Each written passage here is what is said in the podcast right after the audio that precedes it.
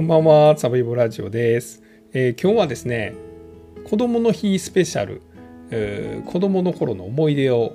語ろうという、まあ、そういう回です。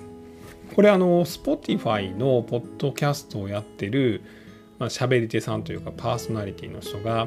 まあ、子供の日に合わせてなんか子供の頃の思い出を語るっていう、まあ、そういうキャンペーンをやってて僕もちょっとそれに参加をしたいということで、えー、昔話をしますなので今日はちょっと事件の話じゃなくてごめんなさい。ちなみにあのこのキャンペーンに参加するポッドキャストはそのツイッターなんかで子供の頃のなんか写真をアップするっていうのがありまして僕ちょっとその写真は上げてないんでちょっとイラストでなんかこう寒い棒若かりし頃のイラストみたいなのを作ってみましてですね。でそれをちょっと今ポッドキャストじゃないわツイッターの方で上げてますんでまあよかったらちょっと見てみてもらえたら嬉しいですで今日はですねあの幼なじみの話をさせていただきたいと思います。えー、そうちゃんとさとるという、まあ、2人の友達です。まあまあ僕のまあ、一番の友達って言ったらあれですけど、まあ大事な2人の友達の話です。なんかね、なんだろう、ある意味ではちょっとこう、戦友みたいな 友達なんですけど、小学校1年生の時から一緒で、で、中学校も一緒で、えー、高校大学はちょっと別の学校行ってたんですけどずっと一緒に遊んでてで大学卒業して仕事始めてからもずっと一緒に遊んでます。まあ、いわゆるあのゲーム友達というやつで、まあ、友達によってそのなんか集まった時にやることって違いますよね。なんかこういつも飲み会をする集まりだったりとかまあもともとバイトの時に知り合ってなんかこう集まったらなんかこうみんなでご飯食べるとか、まあ、キャンプ行くとか、まあ、そんな友達もいれば、まあ、いやそんな友達はおらんな、まあ、そんな友達はいないんですけど、まあ、集まったらスポーツをする友達とかですねまあいろいろ友達によってあると思うんですけど、まあ、僕とそうちゃんと悟は集まったら必ずゲームをするという、まあ、そういう友達です。で小学校1年の時から一緒なんですけど仲良くなったのは、5年6年の頃でした。でなんでその頃に仲良くなったかというとですねまあちょっとこうあんまりこう何ていうんですかねハッピーな思い出ではないんですけど、まあ、皆さんにとって小学校の5年6年ってどんな時期でしたか？まあなんかこうよく言われるのは小学校5年6年ぐらいになってくるとですねまあその子供っぽさだけじゃなくてちょっとその自分の体に変化が出てきたりとかその男の子やったら女の子のことが気になったりとか、まあ、その反対もあったりとか、まあ、少しいろんな感情とか気持ちとか体が変化していく時期ですよね。で僕にとってはねあんまりいい時代じゃなかったです。まあ、正直ちょっと辛いことの方が多かったかもしれないです。まあその多くの人から見たら大したことないやんっていうことなんかもしれないですけどえっと僕が通ってた小学校は大阪の南の方にある小学校でした。一学年3クラスぐらいあるところで、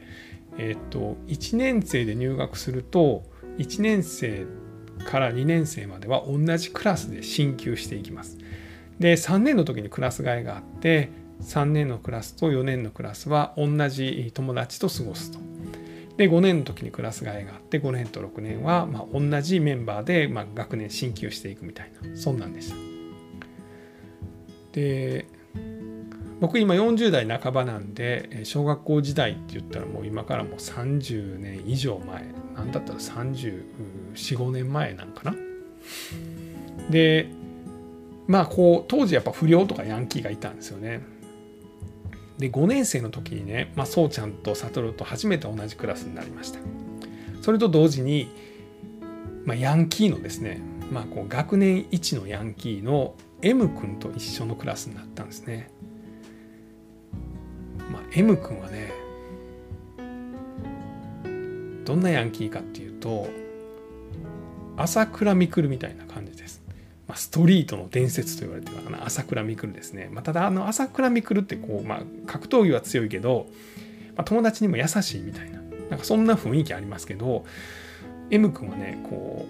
う朝倉未来の武力にジャイアンのマインドを持たせたみたいな。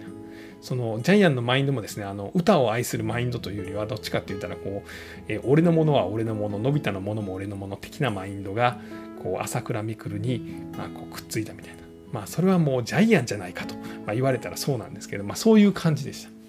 まあ、とにかくややこしい。その M 君はですね、えー、1年2年3年4年の時は実はあんま学校に来んかったんですけど5年から急に来だすんですよね。まあ僕らと同じクラスになったら。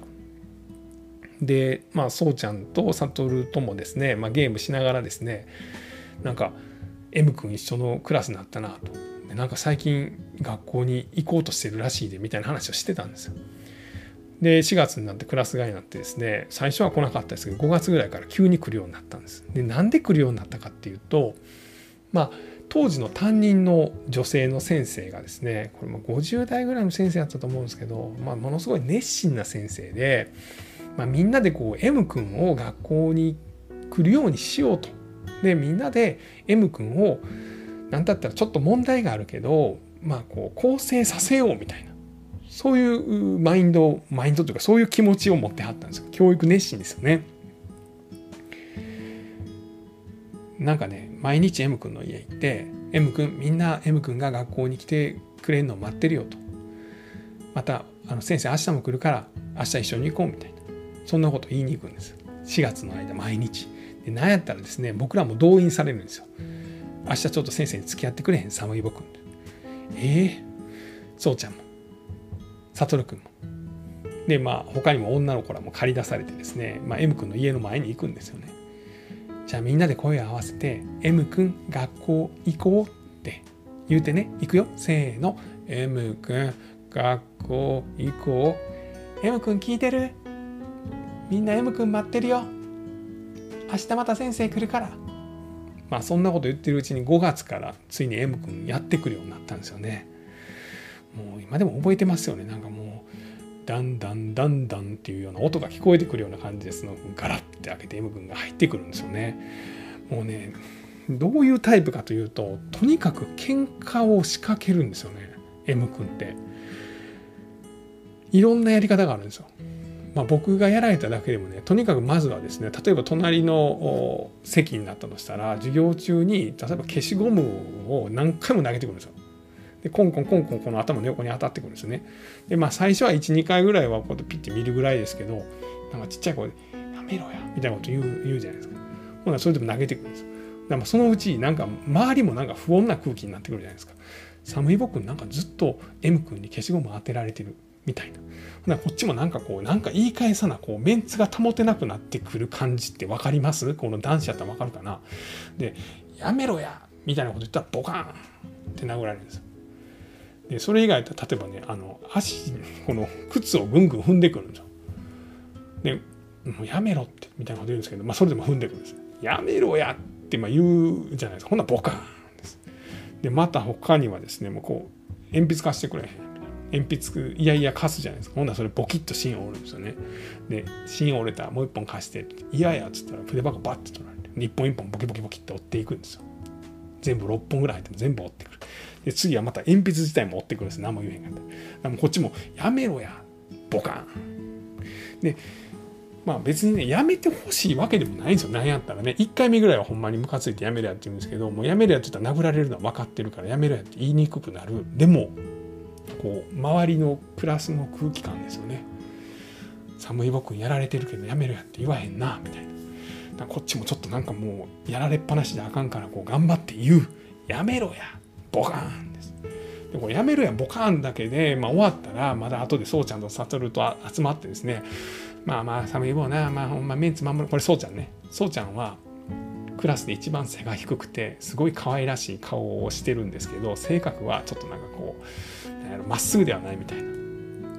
寒いボボな、あんなな、カッコつけてな、やめろや言うからな、殴られんねん。ね、殴られてな、でまたやめるやってかも、もう一発殴られてたやろみたいな。まあ、そういうことを言うてくれるんです。まあ、言ってることは正しいけど、まあ、言ってもこっちにはメンツがあるしみたいな、まあ、そんなことも言いたくなるようなタイプの子です。悟はねもう少しおおらかでまあなんかもうちょっとこうなんかこうなんだろうなあのー、なんやろこう包容力のある感じというか大変やのみたいな。ほんま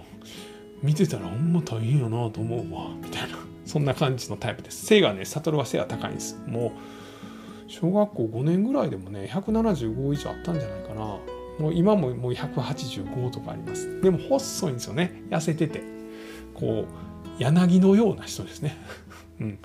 でもね喋り方もゆっくりだし優しい感じの。それが悟ですで3人で集まってね寒い分またやられとったのみたいな大変よな悟が言って。だから言ったやろもうもう何本別におられても関係ないから黙っとったらええねんみたいな、まあ、そんな励ましてくれるんですけど。でそれだけやったらまだいいんですけど、まあ、要はね一発目ボカン殴られるじゃないですか。やめろやボカン。ほんなら次に「お前殴り返してこいや」って言うんですよ。M 君がね。で寒い棒お前殴り返してこいって言うんです。でいやいや別にそのそもそも殴りたいと思ってないしって思ったらボカーンってまた殴られるんです。よ殴り返してこいって言ってるやろお前悔しないんかみたいな。いやちょっと殴ってんの君やしってぐらいの感じですよね。でまたボカーンです。で殴られるの怖いからこっちも殴り返すじゃないですか。それもなんかボカーンとは殴れないですよ。ポムぐらいのもんですよ。ポム。ほんならボカーン。ってまた殴ってきてお前の一発が俺の怒りを増幅させるんじゃみたいな。なんやろそれ。なんかあの北斗の拳とかでなんかラオウが言いそうなセリフやなみたいなことを言いながらボカン殴ってくるだからもうまあとにかくもうそれもちょっと困るんですけどでそんなんもあってね。で僕がそうやってやられるでしょ。で悟もたまにやられるんですよ。まあ、悟は結構そのなんかあんまりこうなんだろうなやめろやってきつく言わないんで読めるよ。ぐらいなんで、まあ、そのそんな殴られてもなかったです。でそうちゃんもやられてたんですよ。でもそうちゃんはねなんかねちょっとせこいんでなんかこう軽くねなんかボンって殴られただけでねもうバタンって倒れるんですよそうちゃんは大げさに。でなんやったらもう倒れて失神して痙攣してますみたいなことまでやっちゃうんですよ。だから M 君も「いやそこまではやってないやんけ」みたいな感じなんですけどもう、まあ、あんまもうやめとこうかなみたいなんでそうちゃんには M 君は手を出さなくなるで。これだけやったらまだね3人で集まってほんまもう今日悲惨やったまた M 君 M にやられたわみたいなことを言ってたらまあなんとかなるんですけどもうこれ嫌なんが来るんですよ。あの D 君っていう子がね。でこの D 君もまあ大変なんですけど、まあ、要は M 君のメッセンジャーボーイ、まあ、射程、えー、使い走りみたいな存在ですよ。もう大変な役回りですよね。もう M 君も絶対 M 君じゃ D 君も絶対 M 君になんか近づきたいと思ってないんですよ。でもなぜかこうもう射程の位置にさせられてるんですよ。で大体ですねまあ時々そういうトラブルですね、まあ、M 君に殴られるみたいなことあって殴り返してこいやってボカンってって、殴り返したポムって殴り返したら俺の怒りは増幅するんやボカンみたいなことやった日にはですねなんか仲直りのつもりなんかなんか全く分かりませんけどなんか D 君が来るんですよ。で「寒い棒 M が今日学校終わったら一緒に遊ぼう言うてるけど来る?」みたいな「え、うん。行くわ」みたいな。なんか分かんないですね。でもなんかこう殴り合った後には仲良くなれるみたいな発想があるんですかね。なんか D 君がやってきてですね M が一緒に遊ぼう言うてるみたいなこと言うてくるんですよ。で大体悟も後で言われるんです。悟 M が学校終わったら一緒に遊ぼう言うてるけど来る？って言って。まあ悟もえー、うん分かった。みたいな。で次そうちゃんです。D 君がそうちゃん M が今日学校終わったら一緒に遊ぼう言ってるけど来るって。ごめん今日無理やねん。なんかなあの家のな手伝いせなあかんくて配達せなあかんくて今日行かれんねん。ごめんって言ってさあってねそうちゃんだけ帰るんですよ。でも成功って僕と悟は言うてるんですけどまあしゃあなしに学校に終わったら学校終わったらね M の家に行かなあかんですよ。もう50回ぐらい行ったからよう覚えてるんですよ M 君の家はね。学校からね 500m ぐらい離れたところなんですよね。あのまああれ何なんだ何つったらいいんやろな。文化住宅って言ったらいいかな。2階建ての2階に家があるんですよね。で2階建ての2階部分だけって言っても結構広いんですよね。で50回は行ったけどお父さんとお母さん僕は見たことないんですけど、まあ、結構綺麗な部屋でした。で結構広かった。34部屋あったと思う。で入ったら大体まあなんかこうソファーみたいなのがあってね。なぜかこう電話機がピアノの赤いピアノの形してるんですよ。なぜかね。でソファーがあってね。でテレビがあって。で M 君がなんかあの VHS かなんかあのベータかなんかのあのビデオビデオを持ってきてね。みんなでビデオ見ようや。何のビデオってまあ思うんですよね、まあ、もしかしてヤンキーやからやっぱちょっとなんかこうエッチなビデオでも見るんやかなと思ってちょっとドキドキしてるんですよ。小学校5年ぐらいね、まあ、それやったらそれでなんか見てもええかなみたいなことを思うんですけどいつもね同じビデオなんですいつも同じビデオ。あのトンボですトンボ。おおおおおおおコツコツとアスファルトを刻むですよトンボ知ってます？トンボあの長渕剛があのヤクザの役をやっているテレビドラマシリーズです。えー、相川翔がそのヤクザの古文役なんですかね刑務所から出てきた、まあ、ヤクザが、まあ、こういろんなこう恋愛とかですね、まあ、構想に巻き込まれながらですね、まあ、こう妹を守ったりとかしていくっていうようなそんなストーリーです。これがもう M 君大好きで行ったらもう必ず「おおおおおおおおおおおおコツコツとアスファルトを刻む足音を踏みしめるたびに」ですよ。僕今でも聞いたら頭あーってなりますよほんまに。もう大体ね1話か第1話ねか最終話を見せられるんですよ。もうね最終話僕結構覚えてます。えー、っとね長渕剛主人公ですねがもう最後ですね親分をねまあ、いろんなことがあって最後親分をねこう包丁かなんかで包丁茶碗ドスでこうブサッて刺し殺すんですよ。親分がバタって倒れる。で親分をやった後の長渕剛は電話ボックスに行って、まあ、愛する彼女なのか奥さんなのか分かんないですけど電話するんですよ。秋吉久美子ですよ。綺麗ですよ。むちゃくちゃ綺麗ですよ秋吉久美子。すまん。今度はしばらく会えなくなる。もう出てこれないかもしれない。まあ、みたいなことを言うんですよ。ガキの声聞かせてくれみたいな、まあ、子供の声を聞かせてくれっていうわけですね。なら秋吉久美子は受話器を持ってですねお腹に当てるんです受話器を。まあ長渕剛との子供を身ごもってるわけですね妊娠してるわけです。でガキの声聞こえ聞かせてくれ。まあ受話器をお腹に当てるんですよね。まあ、お腹の中の子供なんで喋るわけでもないですよね。でも電話ボックスで、まあ、受話器を耳にしてる中渕剛は、なんか満足そうにですね、なんか聞こえてるんですかね。なんかこう、ニヤって笑うんですよね。ほんな大体その時 M 君見たら、なんかニヤッと笑ってるんですよ。なんでしょうね。なんかその気持ちがわかるんですかね。こう、ヤンキーとヤクザで繋がるとこはなんかあんのかな。なんかニヤって笑ってるんです。で、その後、長渕剛が、男だったら、孝太郎、光に太郎だ。女だったらこれ秋吉久美子ね。勇気みたいな、まあ、そんな会話をして。体大事にしろよ。ガチャ。ン電話を切るんです。で、まあ、新宿の街かな。あの人がたくさん歩いてる街に長渕剛は一人で歩いてる。で後ろからですねあのヤクザがいっぱいグワーってやってきて背中をブサブサブサブサブサとドスで刺していく。長渕剛は崩れ落ちてですね背中血だらけです。ういいいいいてみたいな。でパッと M 君見たらなんかこう痛そうな顔してですね「痛え」とは言わないんですけど痛そうな顔してですでそのそこですぐねまた「ウォーウォーウォーウォーウォーウォーウォーウォーコツコツとアスファルトを切り裂キュルルルルルキュルルルルルキュルルルルと巻き戻してですよキュルルルルルルってガキの声聞かせてくれ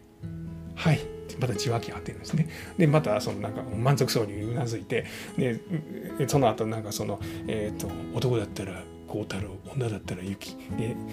で電話ボックスから出てですね歩いとって後ろからブサブサブサブサ刺されて「いていて」っていう感じになってほんでまた M 君見たら M 君もなんか「いて」みたいな顔しててでそこでまた「ウォーウォーウォーウォーウォーウォーコツコツとキララララキララララキララララ巻き戻してですよ何回見せんねんっていうぐらいね一日行ったらねそのエンディングとか何回も見せられるんですよ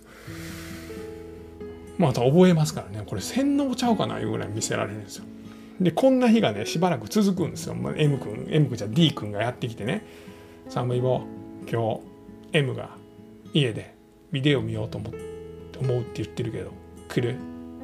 ああ行くわ」みたいな。これ何日か続くんですよ1週間ぐらい。ほんならねもうそうちゃんがパッてねまあ、休み時間か昼休みぐらいに僕と悟のとこ来てね僕と悟はもう毎日もうこうトンボを見せられてるわけですよ。でそうちゃんが来て「悟ちゃん寒いぼ。今日家来る?」みたいなことを言うてくるんです。で僕と悟は「よっしゃー!」と、これで逃げれるってなってですね。でもう学校が終わるこの終わりの会の途中でもうダッシュで逃げるんですよ。ランドセル持って。でも家なんか帰らないですよ。まっすぐそうちゃん家にもう逃げ込むんです。でそうちゃんもまだ帰ってない。でも僕と悟だけ先にふわって走ってそうちゃん家に逃げ込むんですね。でしばらくしたそうちゃんがまあ悠々として帰ってきてですねちっちゃい体にでっかいランドセル背負って帰ってくるんですけど「寒いぼ。さっきな。学校でな。M がな。寒いぼと。悟の。チャリ見つけたら。電話しようって。言ってたで。D が。みんなに。言ってたで。みたいな。楽しそうに言ってくるんですよ。みたいな。まあ、要はね。M 君が。僕と。悟が逃げたから。寒いぼと悟が逃げたから。で自転車があるっていうことはそこの家に行ってるっていうことだからそれで連絡してこいっていうことを言ってるわけですよね。でそれをわざわざ嬉しそうに報告してくるんです。で僕と悟は見合わせて「怖いな」って言って「ほんまたまらんな」みたいな。でももうほんまあのもうドラマいいもんなみたいな、まあ、そんな話をしながら、まあ、そうちゃんのところでですね、まあ、ゲームをするわけですいろんなゲームやってましたよ。なんかこう国尾くんとかね、まあ、結局なんかヤンキーのゲームをやるわけですけど。熱血紅白国尾くんとかやってましたよ。まあ、なんかそんな日をねよう過ごしてましたね。でもちろんねそうちゃんがあの家連れて行かれる時もあるんですよ。もうななんやったら僕と悟がなんか、ちょっとニヤってしてしまうぐらいなんですけど。でまあその時はそのえー、に逃げ込んだりとか。で外の家はねなんかあんま入ったらあかんかったんでなんかもう3人でですね、まあ、わざわざ天王寺の方まで逃げたりとかですね。なんかこうちょっと遠くの方までなんか逃げたり長井公園の方までわざわざ逃げたりしたこともありますけどなんかそんないろいろね逃げ回ったりしてました。でそんな時にねよくだから休みの日もねなんかこう朝もう起きたらもう7時ぐらいにはそうちゃん家逃げ込むんですよ。しかもその自転車乗らないですもう徒歩で行って。で、まあ、そこで一日かくまってもらうみたいな。で多分 M 君は僕ん家来てですねピンポーンってね「寒い僕遊ぼう」みたいなこと言うんですけどこれ多分 D 君が言わされてるんですけどまあその時はもうおらんですね。でまあそんなんでようこうそうちゃん家に入り浸っててそこでよう覚えてるのはあのそうちゃん家のお母さんがこういつもお好み焼きをね買ってきてくれるんですよ。今考えたらほぼ毎日買ってきてくれてましたけどね。なんか夕方ぐらい学校終わって遊んでたら夕方ぐらいにも出してくれたし休みの日も出してくれたしそれがなんかめっちゃうまかったんですよね。でまあなんかちょっと面白おかしく喋ってるんですけどやっぱこうなんかこういじめっ子に目をつけられるってやっぱ、それなりにショックなわけですよね。でこう一人でまやられてる時期もそれは多少あったりするんですけど、まあ、その時はこう親にも相談できへんしでこれまたあの学校に相談するとややこしいんですよ。その熱血女性教師はですねそんな嫌なことあったら M 君にはっきり言わなあかん。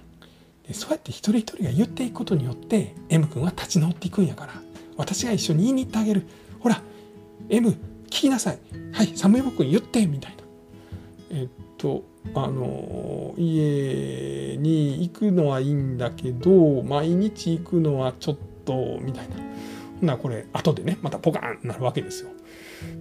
だからもう学校にもなかなかちょっと言いにくかったりするからまあちょっと一人で抱えるのはちょっとやっぱ嫌なんで、まあ、それをまあ少なくとも3人で共有できたっていうのはまあ僕はちょっと救われたかなとは思ってます。だからそんな時に3人で一緒に食べるこのそうちゃんちのお母さんが持ってきてくれるこのお好み焼きですねこれは少なからず思い出の味にはなってるかなというふうには思ってます。でまあそんなこんなで、まあ、仲良かった僕ら、まあ、中学校行ってですね、まあ、実はまあ M 君はもう中学校行ったらあんま学校来なくなってまあとはいえ中学は中学でねこの ごめんなさいこのヤンキーオールスターズみたいな状態になってまた新たな危機が生まれたりはするんですけどまあそれはそれでという。で僕らはまあその後中学校の時もよく遊んでましたし高校別々でしたけど本当によく遊んでました。大学も別々でしたけど本当によく遊んでて僕はあの大学京都に下宿してまして大学では友達がほとんどいなかったんでねあのそうちゃんと悟が車であの京都の下宿まで来てでも1週間とか1ヶ月泊まり込んでですね僕ん家でみんなでゲームするみたいな、まあ、そんなことやってました。ファミコンから始まってスーファミでしょ？でそうちゃんはいろいろゲーム持ってたんでセガサターンとかそれこそ64とかまあそのプレステとかまあ一通りのやつはやりましたね。最近でもフォートナイトをそうちゃんと2人でやったりもしたんでまあとにかくこうゲーム仲間で一緒に集まってゲームするみたいな、まあ、そんな友達なんですけどまあその女の子の話をしないんです僕らはほとんど。まあそのもともと二十歳ぐらいまでそれぞれ彼女はいなかったっていう、まあ、女に縁がなかったっていうのももちろんあるんですけど、まあ、それでもなんかこう3人では女の話ほとんどしないみたいな女性の話はしないみたいなそんな集まりやったんです、まあ、人によってありますよねそんなん。なんかこうここに集まりに行ったらもう女の子の話しかしいひんのにあのそうちゃんと悟とは全くしなかったです。でも僕らの結構共通のですね、まあ、事件みたいなっていうのは実は女の子絡みなんですね。でそれが23か4ぐらいの時にまあその悟が彼女と別れたみたいな事件がありましてで悟はねなんか10代ぐらいから付き合ってたんかな？10代後半もう二十歳前ぐらいから付き合ってて僕とそうちゃんは二十歳過ぎぐらいから初めてあの女の子と付き合うようになってで僕とそうちゃんはねもうポンポンポンポンポンポンポンポンもそんな持ってないですけどせっかく付き合ってももう半年も持たんみたいなそういう感じだったんです。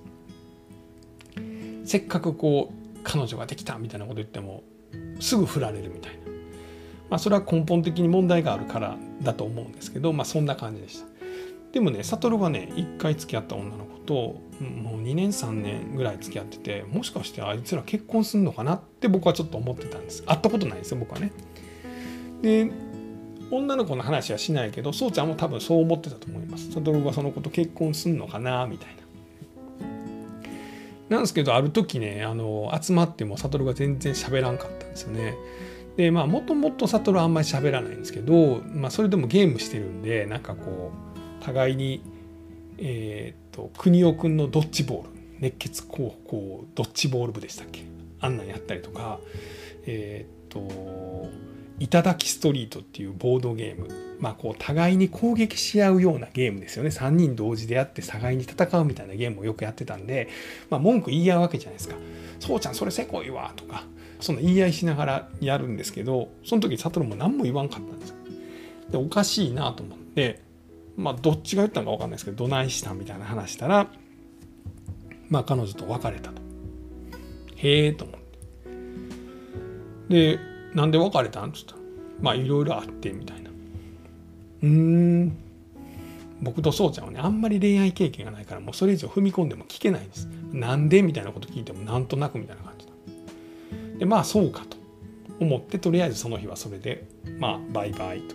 でまた次集まった。今度は大阪の方で集まったんですよね。やっぱりなんかこう全然元気ない。まあこう僕らがゲームの中でひどいことしても前やったら「そうちゃんいい加減にしや」とか言ってくれたのを何も言わないんですよ。さすがに僕らもちょっと僕とそうちゃんもなんかなんか変やな悟るってなってよし飲みに行こうということになりました。これそうちゃんが言い出したと思います。そうちゃんだけ社会人で僕まだ大学あたりをうろうろしてましたしまあ、悟も社会人になってたのかな、まあ、そんな時期でさなんか居酒屋行って飲んでどないしたんやと？そのなんで別れたんやと？長いこと付き合っとったんやないか。俺らは正直結婚すると思ったぞみたいなとこまでは多分居酒屋で話しました。それでもなんかうんまあなんか会いたくないって言われてみたいな。え何があったん？ってまあそうやな。いろいろあったんやけどみたいな。なんか要領を得ないんですね。でそうちゃんがちょっとしびれを切らしてよしそんなんもうバー行くぞっつってバー行ってバーの別に常連でもないんですけどマスターテキーラって言って。でまあマスターなのかはようわからんおじさんがですね「えテキーラ？あショットでいいの？ショットで3つ？ボトルで」ってそうちゃんが言って。でボトルがドーン。自分ら大丈夫か？大丈夫です。ショットグラスにテキーラついて。とりあえず乾杯一気やっつって。そうちゃんがま言ってですねで僕らもましゃあないからそれをテキーラをショットグラスでグッと飲んだんですね。でまあその友達とテキーラは飲んだことありました。まあその頃はナンパとかもしたりしてる頃やったんでまあその女の子とかってでなんかこうテキーラ飲んだらなんかこう酔っ払ってなんかチャンスあるかなみたいなんで12杯は飲んだことあります。でもなんかもうどんどん飲んでいくんですよね。さすがにそれはちょっとやばいでって僕は思ってました。でもねまあそのテキーラのせいか分かんないですけどまあ、そうちゃんが結構けしかけてたんです。まあ、そんなもんな、ぐずぐず言うてもしゃあないって、もとりあえずこれ飲んで忘れるか、飲んで俺らにブワーって思ってることを言うて、で、それですっきりするか、どっちしかない、どっちかしかないでって。確かにそうやなと僕横で聞いてて思いました。ほんなら、悟もね、ちょっととつとつと喋り出したんです。もともと彼女と知り合ったのは、なんかバイト先やっていうふうに言ってました。で、それから、まあ、その付き合いが長くて、2年、3年続いてて、まあ、2人で会うのはどっちかの家で、まあ、なんかこうどっちかの家で一緒に過ごす。互いに漫画読んでゲームやったりとか別々のことをして、まあ、同じ部屋で過ごすと、まあ、いうようなことが続いてた。でまあホテルに行くこともあった。でまあその要はそのセックスも別に普通にしていた。でもある日突然デートがしたい。どこで？遊園地に行きたい。彼女が言い出した。まあ行こうっつって行った。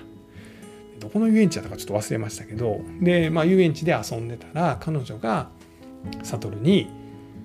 アイスクリームをおごってほしいと言ったと。で悟が言うに彼女は何かをおごってほしいって言ったのは初めてやと。で、えー、そう言われたから悟はアイスクリームを買ったと。でそれを彼女に渡した。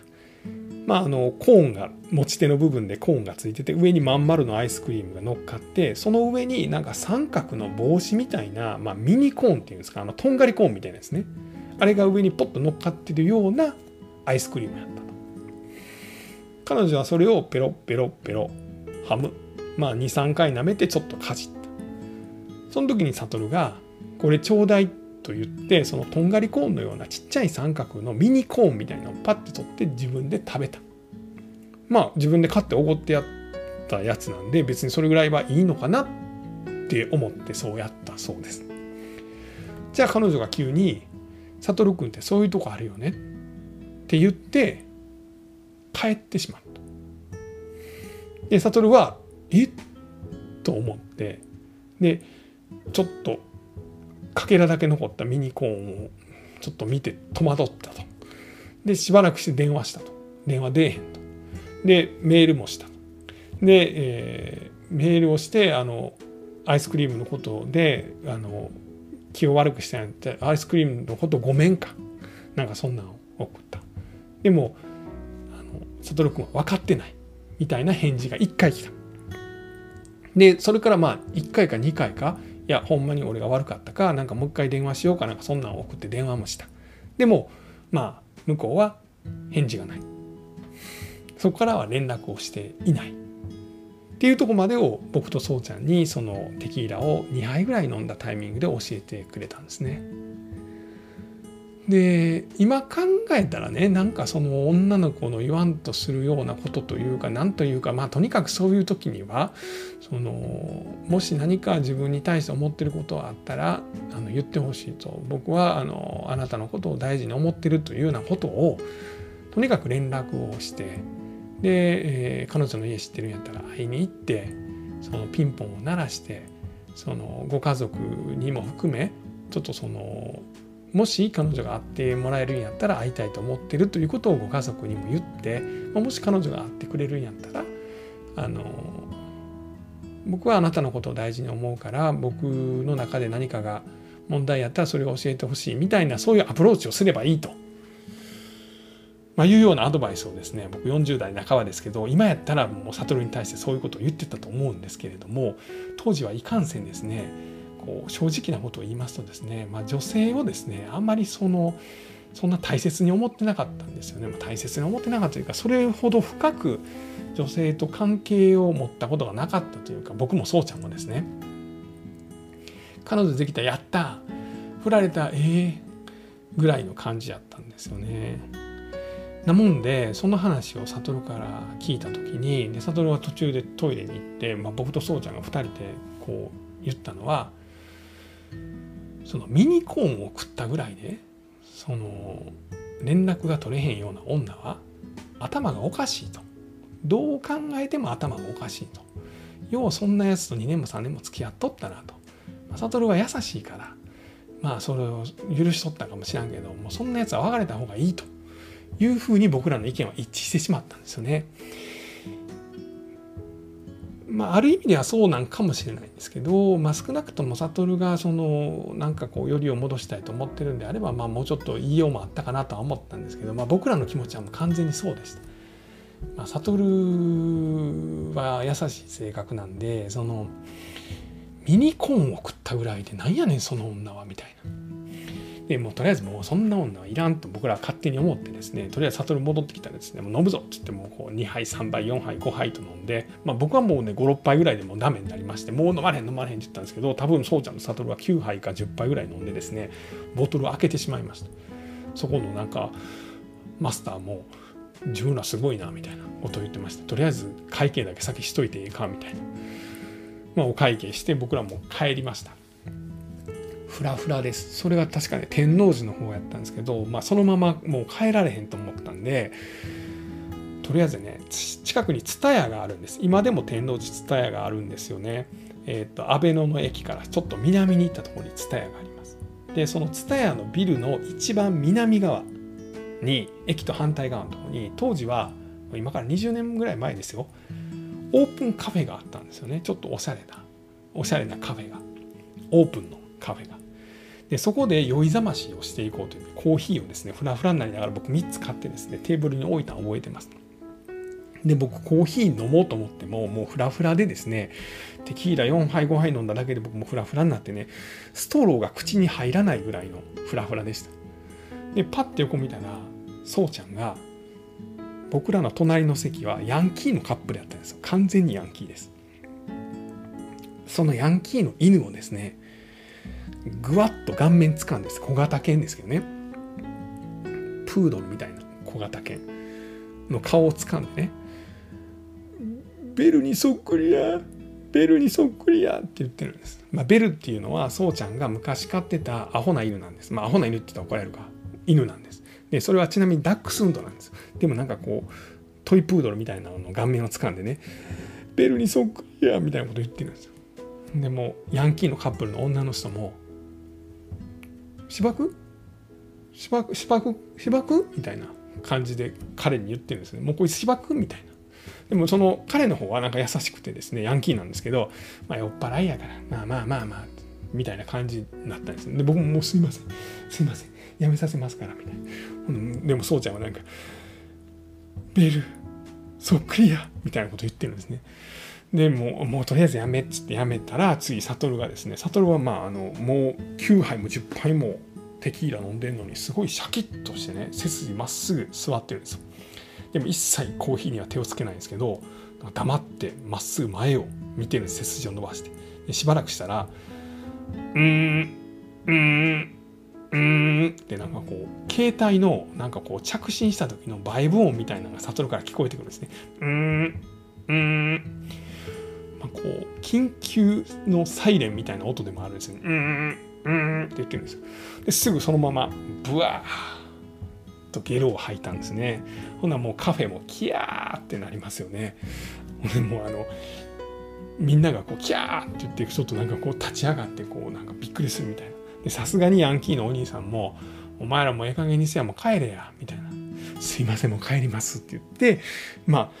そうちゃんが「ベル」って言って「もうそうちゃん行くで」悟がなんか悟が「うんうん」って言ってるんですけど「まあ悟行くで」っつってお店の人もなんか「あの早いけ早いけ」みたいな感じで「もう片付けとか早いけ」みたいな「すいませんすいません」っつってタクシーに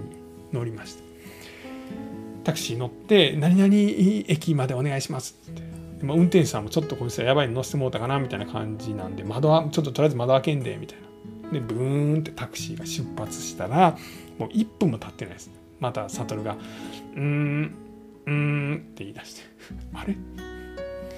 悟あの窓からね窓からブエーってもうちょうどねあの運転席の真後ろですよ。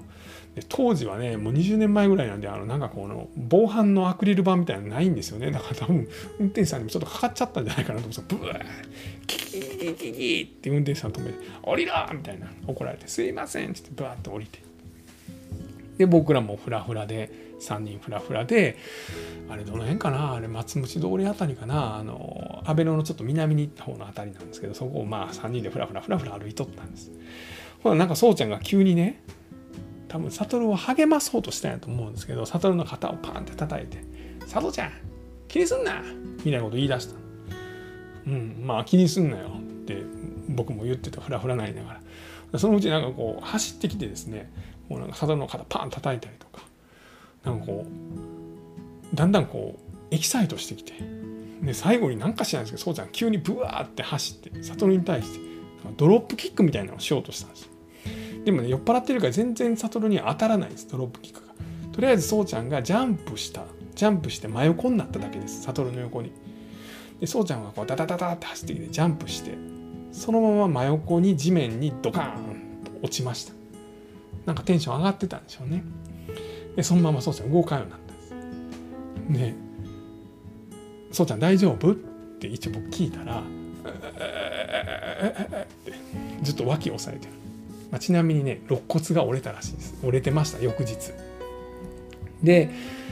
で悟はなんかそのままフラフラフラフラしてたんですけど「えそうちゃん大丈夫か？なんか迷惑かけたな」みたいな。で別に迷惑かけてん俺こいつがなんかドロップキックしようと思って自爆しただけやっつって「いやそうか。でも俺のせいで悪いな」みたいなこと言って「別にお前悪ないわ」っつって「そもそもお前悪ないんじゃん」みたいなことを言ってたら僕もだんだんテンション上がってきてですね。なぜそんなことしようとしたのかあんま分かんないんですけどその花壇の上に僕登ってですねジャンプしてサソルにこうチョップするみたいなことを僕が始めました。覚えてます僕自分でやってんの。なんでやろうとしたか覚えてないです。お前もチョップじゃんみたいなことを何回かしてました。でその歩きながらですね倒れたそうちゃんもほったらかしにして2人で歩きながらですねまあなんか段差があったら登ってジャンプして悟をチョップするみたいなことやってました。